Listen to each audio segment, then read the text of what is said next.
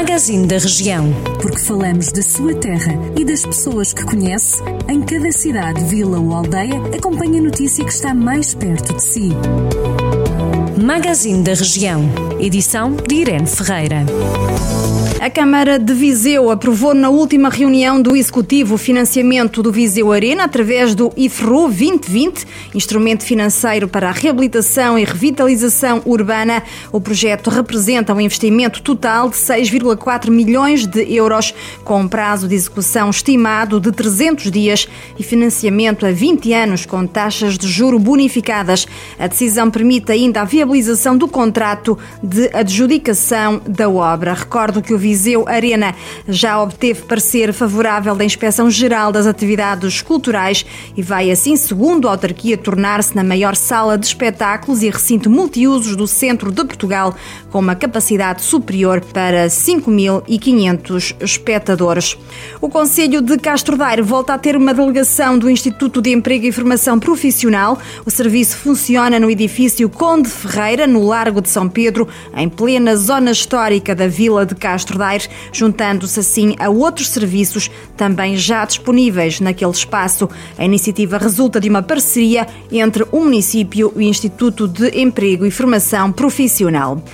Também o município de Moimenta da Beira lança o projeto Histórias da Terra, das Gentes e dos Bichos. Conte-nos o que sabe acerca dos pelourinhos do Conselho. A iniciativa pretende ser, segundo a autarquia, uma partilha de memórias e testemunhos sobre diversas temáticas, desde pessoas, a sociedade, património, instituições, sítios, desporto, educação, entre outras. Pretende igualmente recolher em forma de partilha testemunhos, relatos relatos, fotografias e outros documentos com o objetivo de criar um catálogo online de memórias que permita preservar e promover a informação histórica, etnográfica e sociológica do município.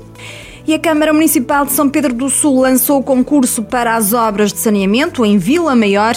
A intervenção tem um valor de cerca de 230 mil euros e o prazo de execução do contrato é de 240 dias. O projeto contempla a execução de redes de drenagem de águas residuais domésticas, também a execução de coletor da drenagem de águas pluviais, assim como também a construção de emissários de ligação dos sistemas de saneamento de águas residuais das diversas povoações à estação de tratamento. Ainda a construção do sistema de tratamento de águas residuais domésticas e a construção do emissário final da ligação da ETAR à linha de água. Por Penalva do Castelo, a Biblioteca Municipal tem patente a exposição Base e Alvo, uma mostra constituída por mais de duas dezenas de composições artísticas e artesanais em madeira, idealizadas e concebidas pelo artesão, artista natural do Conselho, Carlos Albuquerque. As criações artísticas que integram a exposição distinguem-se desde logo pela estreita ligação e relação com a natureza,